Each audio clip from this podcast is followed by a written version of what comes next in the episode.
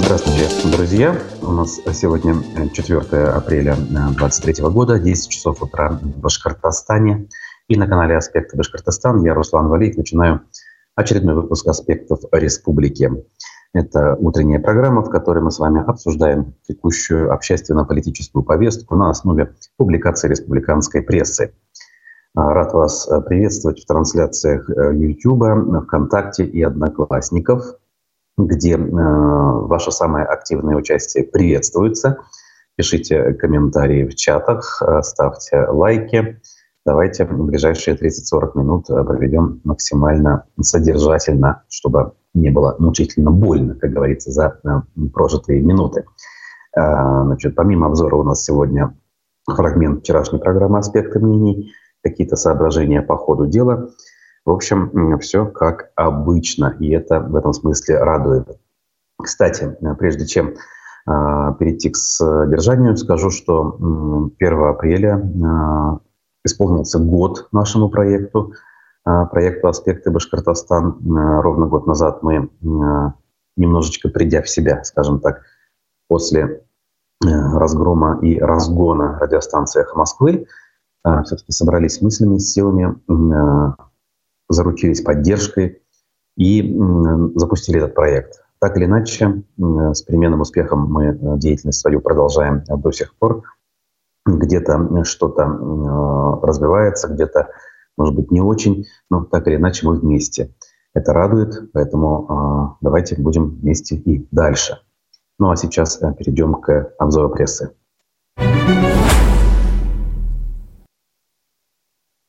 Судебный процесс над Лилией Чанышевой, признанной, к сожалению, э, экстремистом и террористом, внесенный она в этом смысле э, значит, в реестр Росфинмониторинга, продолжается судебный процесс в Уфе. Э, он идет по три раза в неделю. И вот сегодня вторник у нас очередное заседание.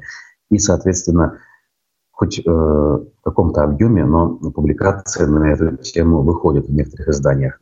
Мы, конечно, об этом много пишем. Вот э, заблокированный сайт американского издания «Радио Свобода» тоже об этом пишет. Э, интервью на сей раз вышло супруга Лилии Чарнышевой, Алмаза Гатина. Покажите общественности, как проходят судебные разбирательства. Такая цитата вынесена в заголовок. Значит, э, в разговоре с изданием э, Гатин сообщил, что в условиях содержания его супруги наметились определенные улучшения, то есть не без э, позитива. По моему заявлению в администрации СИЗО, имеется в виду Уфимское СИЗО-1, э, принято положительное решение. Разрешено передавать супруге творог, овощи в расширенном ассортименте, питьевую воду и вещи, которые необходимы для того, чтобы улучшить бытовые условия в камере. Гатин добавил, что он принес жене на свидание цветы, как он сказал, передать их Лилии не разрешили, но она их увидела. Письма к Лилии через зону телеком приходят регулярно, но отвечать на них она пока не успевает, поскольку много сил и времени занимает у нее подготовка к очередному судебному заседанию. Лилия благодарит за поддержку и просит всех, кто ей пишет, набраться терпения. Она обязательно ответит на все письма. А, дальше Гатин говорит, что тоже благодарен всем, кто пишет э, жене письма со словами поддержки. Это очень важно для нас обоих, для ее родителей, для всех ее друзей. Главная вещь, которую я бы хотел донести до максимально возможного числа людей, говорит он, состоит вот в чем. Есть Лилия Чанышева и есть суд. Есть белый чистый лист бумаги, на котором вскоре будет написано некое решение – и от этого решения будет зависеть э, как судьба моей жены, так и судьбы многих людей, которые еще будут привлечены по этому большому уголовному делу. Я убежден, что у нас у всех есть прекрасный лидер, умная, красивая, интеллигентная, честная и справедливая женщина, готовая и сейчас бороться не только за себя, но и за будущее нашей республики. Поэтому процесс, который проходит сейчас в Уфе, уникален и касается без преувеличения всех в нашей стране. Также Алмаз Гатин возмутился, совершенно справедливо возмутился закрытостью процесса. А, напомним, Азамат Бекчурин, известный судья Кировского райсуда, объявил процесс закрытым, типа по требованию Центра Э, а, который утверждал, что в настоящее время имеются сведения о том, что ряд участников штаба находятся за пределами России, откуда планируют освещать на подконтрольной ресурсов, предотвращением различных призывов, в том числе экстремистского характера в отношении свидетеля, гособвинителя и суда, а также с призывами организовать массовые публичные акции в здании суда с целью оказать давление на судью и участников процесса. Ну, совершенно в небольшой толике, конечно, правы они в том, что журналисты честные и справедливые освещать этот процесс будут, по крайней мере, стремиться будут. Но по поводу всяких призывов и попыток давления, конечно же, полный абсурд здесь приводится, хотя, как мы понимаем, суд э, удовлетворился этими аргументами и решение соответствующее принял. В общем, э, хорошего здесь мало, хотя есть, как вот Алмаз Гатин отметил. Э, я лишь добавлю, что вот после э, ЧП в Петербурге с подрывом так называемого военкора Владлена Татарского начали звучать уже мысли и не только мысли, а официальные заявления – о том, что, скорее всего, инцидент связан с деятельностью подпольных структур ФБК бывшего, ныне, конечно, заблокированного и признанного экстремистским. Соответственно, если приговор по данному взрыву будет вынесен в отношении этой девушки, то это ляжет дополнительным аргументом, скажем так, в копилку судей на всех процессах, которые идут вокруг сторонников Алексея Навального. Э, если сейчас им э, предъявляют создание экстремистского сообщества, призывы к каким-то действиям, то вот в случае, если я предполагаю верно, да, в общем-то не я, известная уже история, то к делу могут э, пришить уже конкретные события, которые общественно опасный мотив э, имеют, и, соответственно, э, ужесточиться статьи могут еще более серьезно. Хотя спрашивается, куда еще больше. Так, Марат нам пишет, здравствуйте, да, и вас я рад приветствовать, Марат, и э, всем остальным также э, рад пожелать доброго утра, если, конечно, оно доброе, и вы также пишите свои комментарии. Ну а мы дальше перейдем к событиям нашей республики. Правда, ПФО, башкирское долголетие легко трансформировалось в белорусское и с трудом превращается в иранское. На пути туристического сотрудничества республики с новыми друзьями встают препятствия.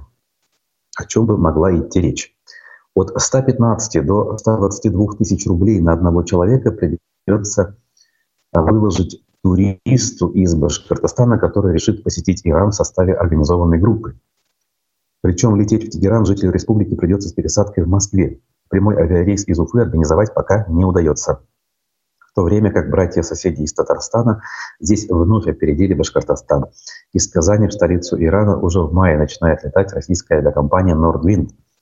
И по очень вкусной цене – в 7 тысяч рублей за билет туристический поток в Узбекистан из Башкортостана организовать проще. Благодаря обильной трудовой миграции из Ухы в Ташкент, на Манган и Самарканд рейсы летают едва ли не ежедневно. То есть они так были, организовывать их не нужно.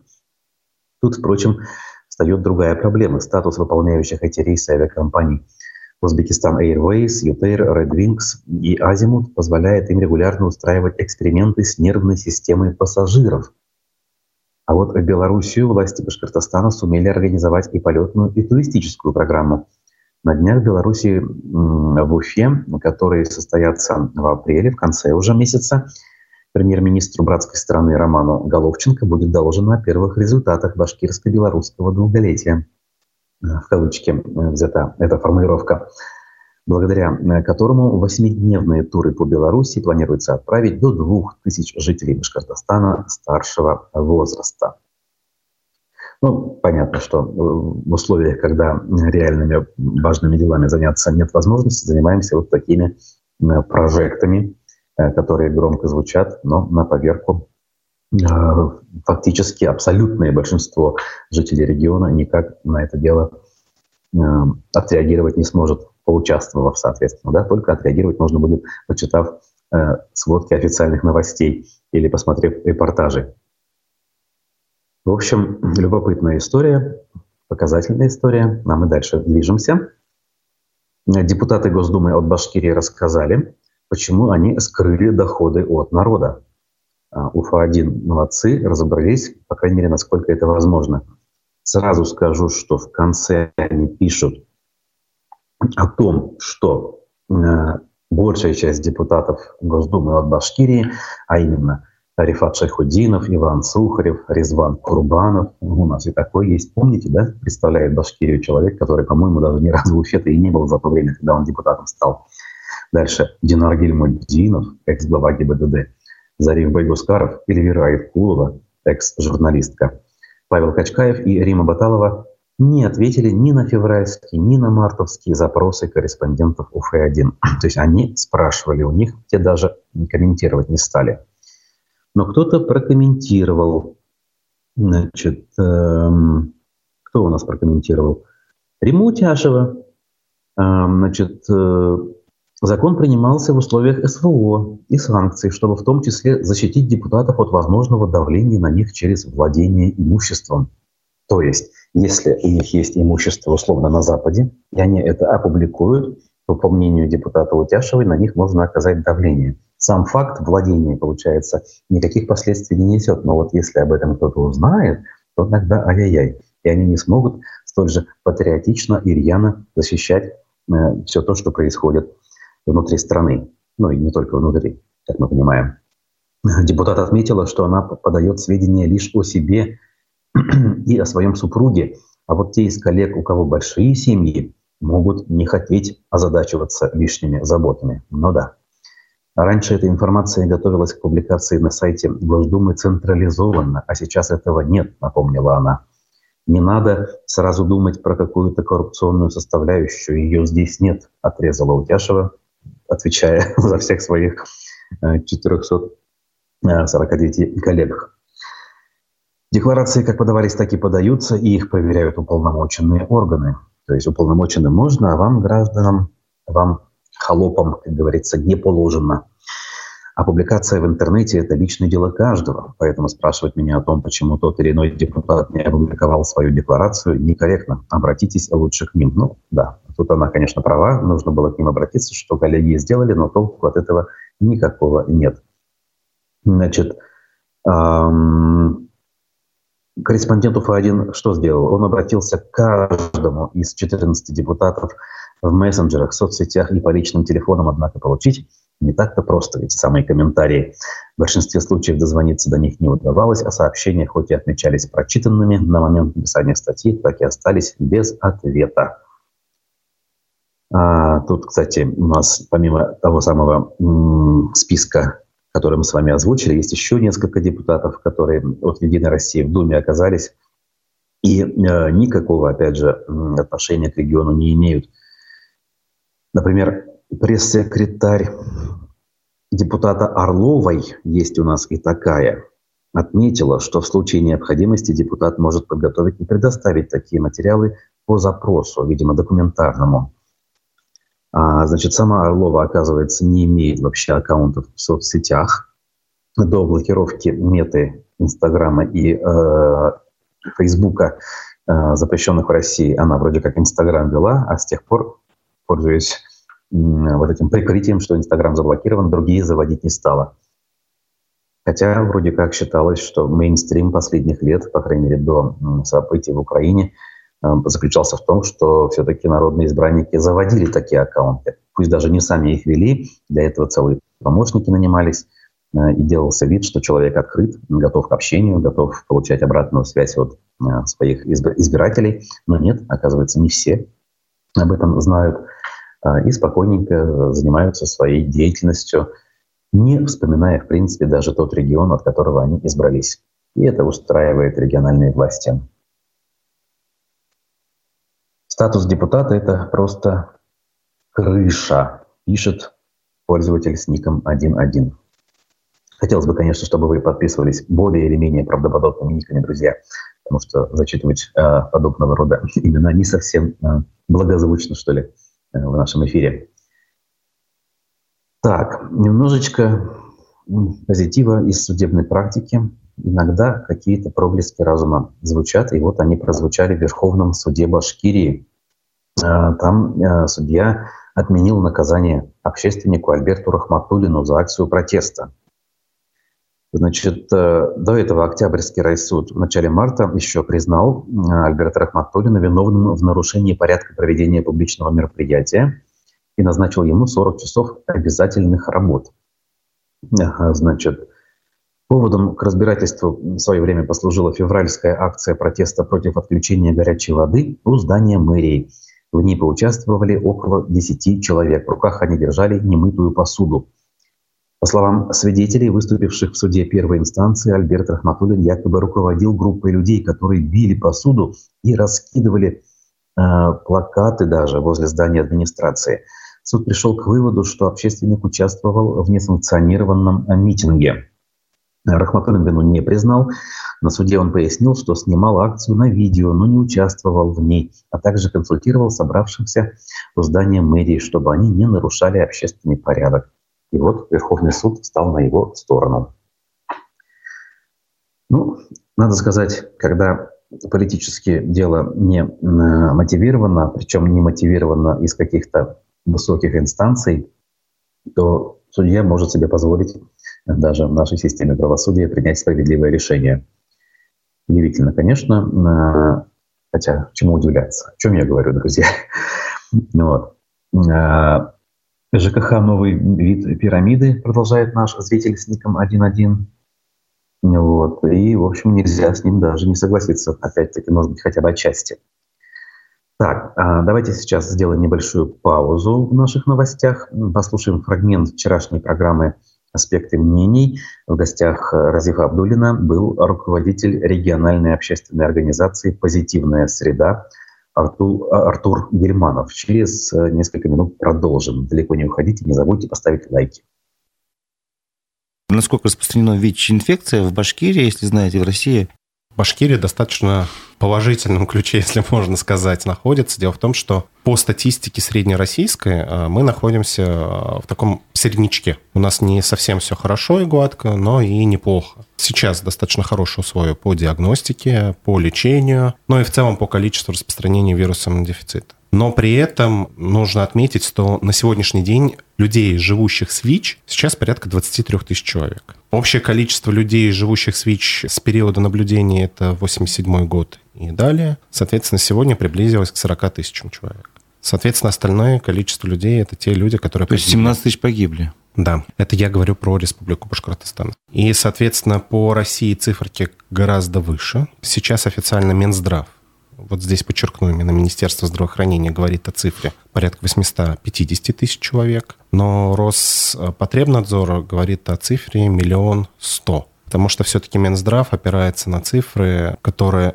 учтены э, в так называемом реестре. ВИЧ-позитивных людей, на которые они как раз-таки опираются при э, закупках лекарств, закупках специальных реагентов и так далее, и так далее. Роспотребнадзор все-таки использует дополнительные погрешности, которые существуют в текущей статистике, с учетом того, что ежегодно примерно порядка 60 тысяч человек в нашей стране выявляется снова с этим диагнозом. В Башкирии цифра колеблется около 2000 человек, примерно плюс-минус, в зависимости от года. И, к сожалению, пока эта цифра остается вот в этом диапазоне. И за последние 6 лет, к сожалению, статистика пока, опять же, на прежнем уровне, ничего не меняется. И здесь достаточно очень интересно посмотреть на картину, что происходит внутри этих цифр.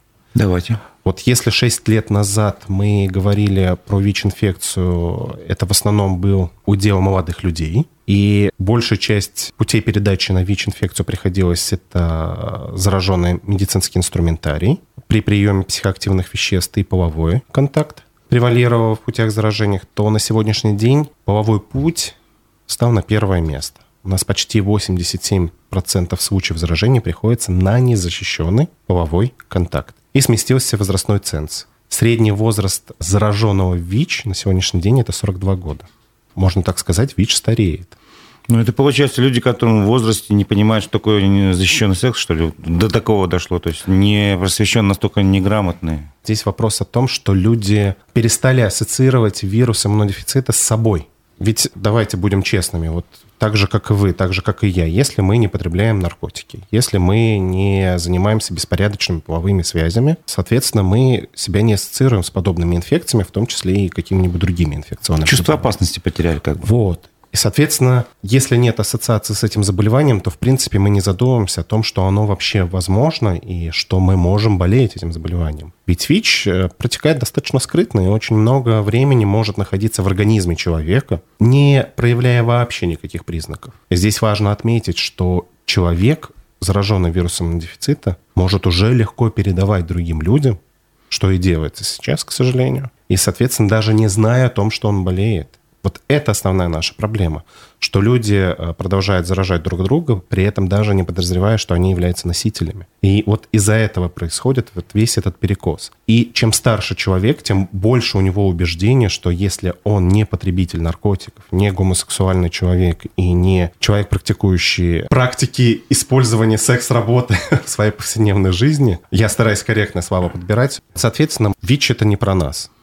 И вот как раз именно такая категория людей на сегодняшний день все больше и больше попадает в капкан э, вируса иммунодефицита. И на удивление, когда начинаешь с ними общаться, уточнять, рассказывать, они в основном взаимодействовали с постоянными половыми партнерами, но никогда не задумывались о том, чтобы проверить себя на вирус иммунодефицита.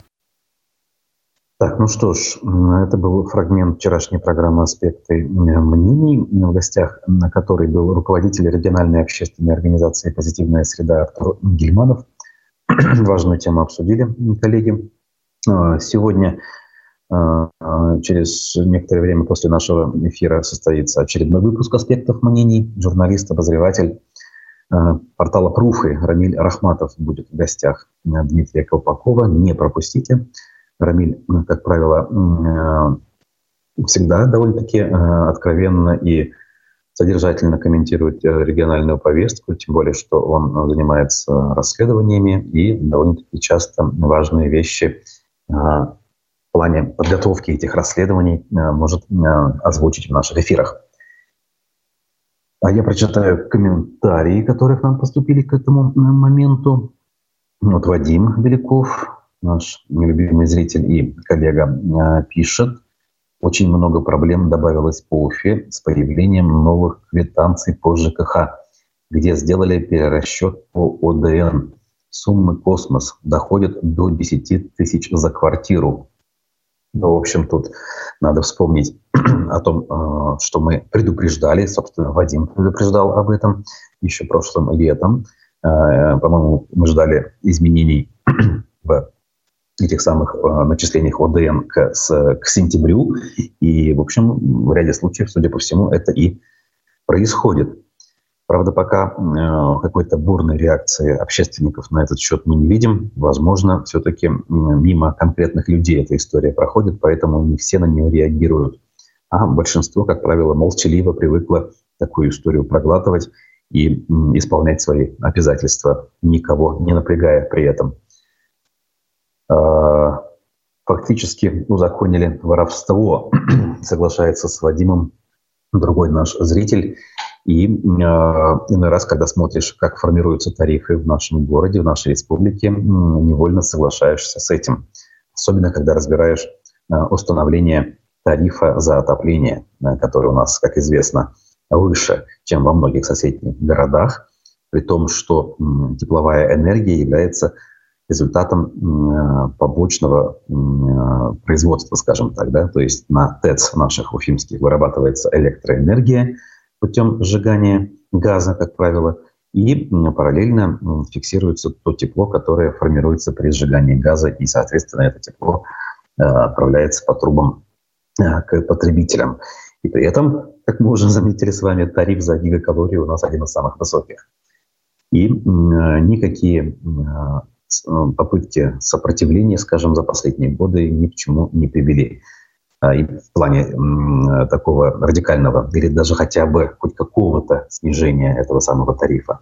Да, какие-то косметические решения принимались, там, перерасчеты, где было неправильное начисление, э, стимулирование к экономичному энергопотреблению. А особенно Алан Викторович Марзаев любил об этом говорить, о том, что надо везде и счетчики правильные, и вообще счетчики как таковые, чтобы были, и э, энергоэффективность домов рекомендовалось улучшить, там, а, изолировать где-то, что-то подремонтировать.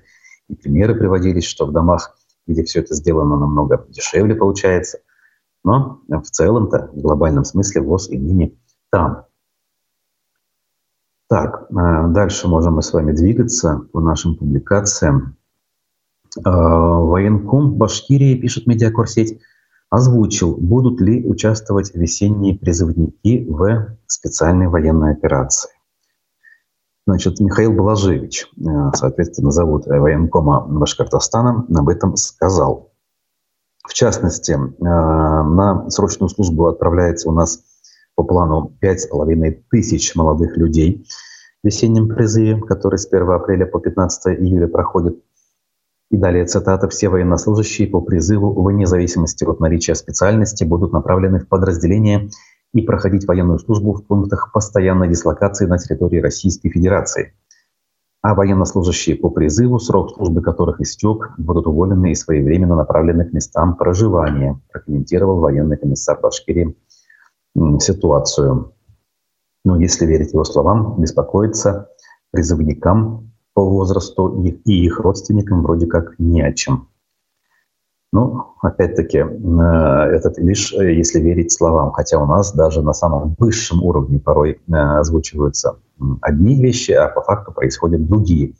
Достаточно вспомнить поздравления российских женщин с Международным женским днем от 8 марта 2022 года, где из самых высоких уст прозвучало о том, что не планируется участие в СВО никого, кроме профессиональных военных, служащих по контракту.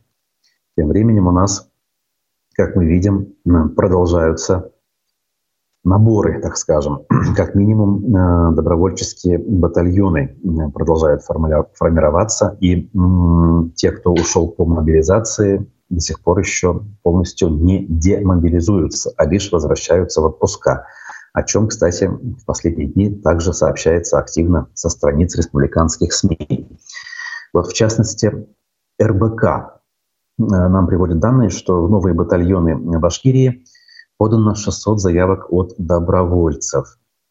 Значит, э, оказывается, формирование этих добровольческих так называемых батальонов эм, не прекращается, э, о чем сообщил Андрей Назаров, премьер-министр, на оперативке вчера. Кстати, он ее проводил в отсутствии Радия Хадирова, который якобы срочно вылетел в Москву.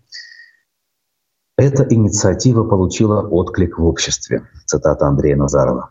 Поэтому сегодня очень активно идут наши граждане, которые хотят служить и вступают в ряды этих добровольческих батальонов, сказал Назаров. И, в общем-то, вступил такой э, в заочный спор с председателем Госсобрания Толкачевым, который в конце прошлой недели с высокой трибуны жаловался на то, что ему не понять нынешних Э, жителей республики, которые не стоят в очередях э, за тем, чтобы идти э, на служение Отечеству. Он вспоминал свою молодость, говорил, что он и его значит, ровесники были другими, и они как раз-таки по первому зову могли бы тогда решить все вопросы. А вот сейчас люди стали инфантильными, как он выразился, и, соответственно, Э, не хотят защищать Родину. Как мы видим, премьер-министр считает иначе. Главу республики поставлена задача всем структурам власти максимально поддержать эту инициативу. Это мы уже слышали. Итак, э, сегодня уже более 600 человек написали заявление для того, чтобы э, войти в состав новых батальонов. На этой неделе планируется подвести промежуточный итог, чтобы готовить их, чтобы они могли пойти в зону СВО. По словам главы правительства, в составе батальонов будет сформирована отдельная разведывательная рота «Ватан». В ближайшее время новобранцев могут отправить в места боевого слаживания, затем в зону боевых действий. Назаров также добавил, что задача правительства – максимально финансировать эти процессы. О планах, оказывается, новых батальонов стало известно еще в начале марта. Соединение назвали именем Даяна Мурзина и Северные Амуры. Член инициативной группы Ильдар Зайнеддинов сообщал, что в каждое формирование планируется набрать по 300 человек. Как мы видим, сколько людей не отправляй, ситуация не меняется, и конца и края этому не видно. И, соответственно, опять же, о чем думают руководители. Да, в общем-то, понятно, о чем они думают, по крайней мере, региональные. Они думают, что авось как-нибудь пронесет, а пока все это происходит, мы будем делать вид, что мы всячески это поддерживаем.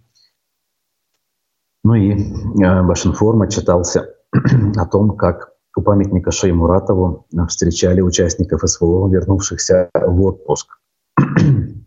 Значит, тут фотогалерея целая приводится. Как минимум раз, два, три, четыре, шесть, семь больших автобусов тут выстроились вдоль улицы Пушкина. И, соответственно, много фотографий людей в боевой форме и их родственников. Часы на Советской площади Уфы показывают 0 часов 30 минут, когда уже 3, 3 апреля прибывает очередная колонна из нескольких автобусов с участниками специальной военной операции, приехавшими домой в краткосрочный отпуск. Это я цитирую Башинформ. Автобусы, преодолев долгий путь, привезли ребят к их женам и детям, родным и близким, которые хоть и ночь пришли встречать своих мужей и отцов. Бойцы, несмотря на вполне понятное желание быстрее обнять своих близких, помахав им, выстраиваются в шеренге. На площадь вносят государственные флаги России и Башкортостана и боевое знамя 112-й башкирской кавалерийской дивизии.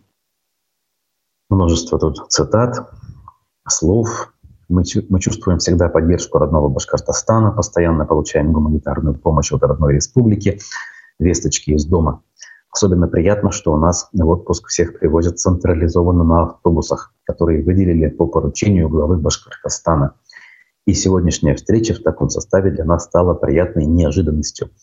Мы сами не ожидали, что глубоко ночью нас придут встречать не только наши родные. Это очень трогает. Поделились своими впечатлениями наши мобилизованные участники, пишет автор этой публикации.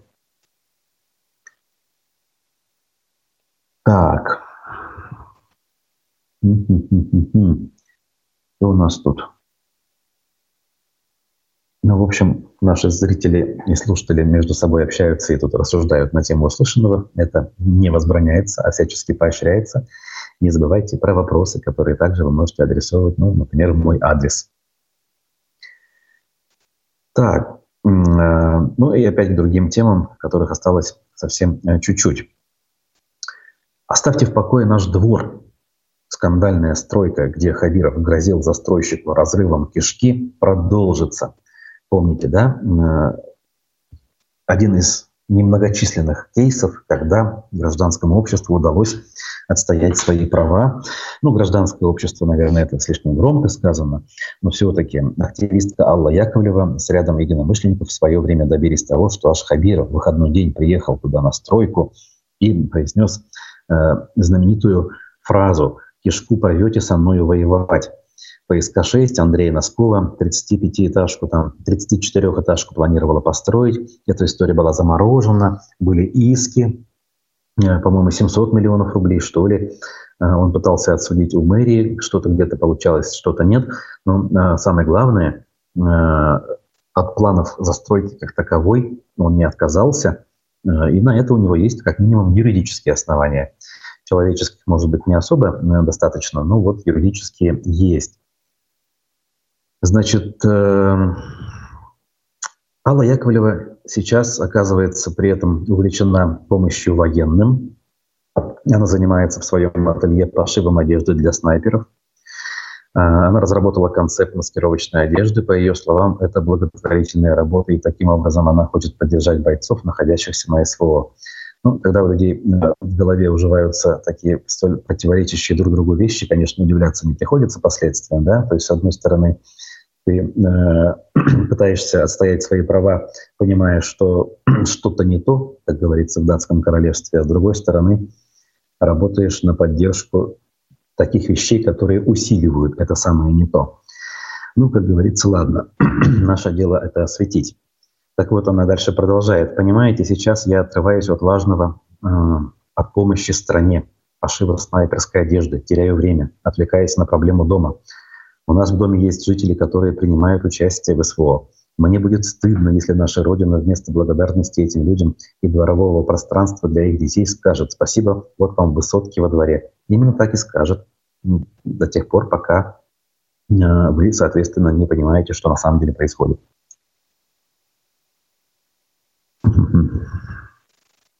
Значит, 30 миллионов на поездки в Беларусь. А, значит, по итогам вчерашней оперативки, кстати, которую я упомянул, а, и на которой не было Радия Хабирова, пруфы подвели значит, э, свой материал, общие итоги о том, а, что и как произошло. Здесь, конечно, обратили внимание на коммунальные проблемы, о том, что снег практически сошел, ну, можно сказать, сошел в городе. И, соответственно, есть э, ситуации, связанные там, с тем, что где-то люков нет канализационных, а где-то просто требуется ремонт. Э, одна из самых вопиющих и эм, в некотором смысле смешных историй – это э, Демский микрорайон Яркий, где недавно выстроенные тротуары, как пишут некоторые за 170 миллионов рублей практически полностью размыло талыми водами. И, соответственно, к качеству работы, разумеется, есть вопросы. Пока я еще не видел официальной реакции на этот счет. Скажут ли чиновники, что подрядчик в плане гарантийного ремонта эту историю разрулит, не знаю. Но, наверное, именно так они и скажут. В общем, кому интересно, можете посмотреть. В пруфах соответствующая публикация имеется. Работник Леруа Мерлен в Уфе рассказал, что будет с магазином. Медиакурсеть об этом пишет. В марте э, текущего года стало известно, что передача контроля над компанией Leroy Merlin российским менеджерам состоится, а значит гипермаркет строй товаров останется таки в России. Корпорация Адео официально сообщила об уходе иностранного менеджмента, а точнее о передаче бизнеса российским управленцам. Значит, и вот что говорит продавец изданию «Медиакор-сеть». Для нас новости о передаче управления действительно стали новостями. Мы знали, что это произойдет, но нас настраивали на то, что смена руководства будет летом. Но получилось быстрее, чем мы все думали. Пока что меняем цвет ценников и вносим изменения в некоторые маркетинговые моменты в зале. Более конкретно нам об изменениях не говорят. Со слов Роберта, сотрудники всерьез взволнованы тем, как смена менеджмента отразится на зарплатах – как уточнил работник, премии в компании выплачивались сверху, поэтому работники с нетерпением ждут ближайших выплат. Не знаю, чему они удивляются. В общем-то, надо уже настраиваться к тому, что через какое-то время э, вновь надо будет даже элементарные обои э, не просто покупать в магазине ближайшем, а доставать по блату. Я уже не говорю про какие-то высокотехнологичные инструменты или какие-то предметы интерьера. Ну, а как иначе, друзья мои? за что боролись, на то и напоролись, в общем-то. Такая у нас картина. По большому счету хорошего мало, поэтому радоваться нечему. Констатируем, что есть. Еще раз напомню, что буквально через 20 минут у нас в эфире «Аспекты мнений» с Рамилем Рахматовым, обозревателем профов. И поэтому вам от ваших гаджетов далеко уходить не рекомендую. Желаю хорошего дня. Увидимся в ближайшие дни. Зовут меня Руслан Валиев. Всем пока.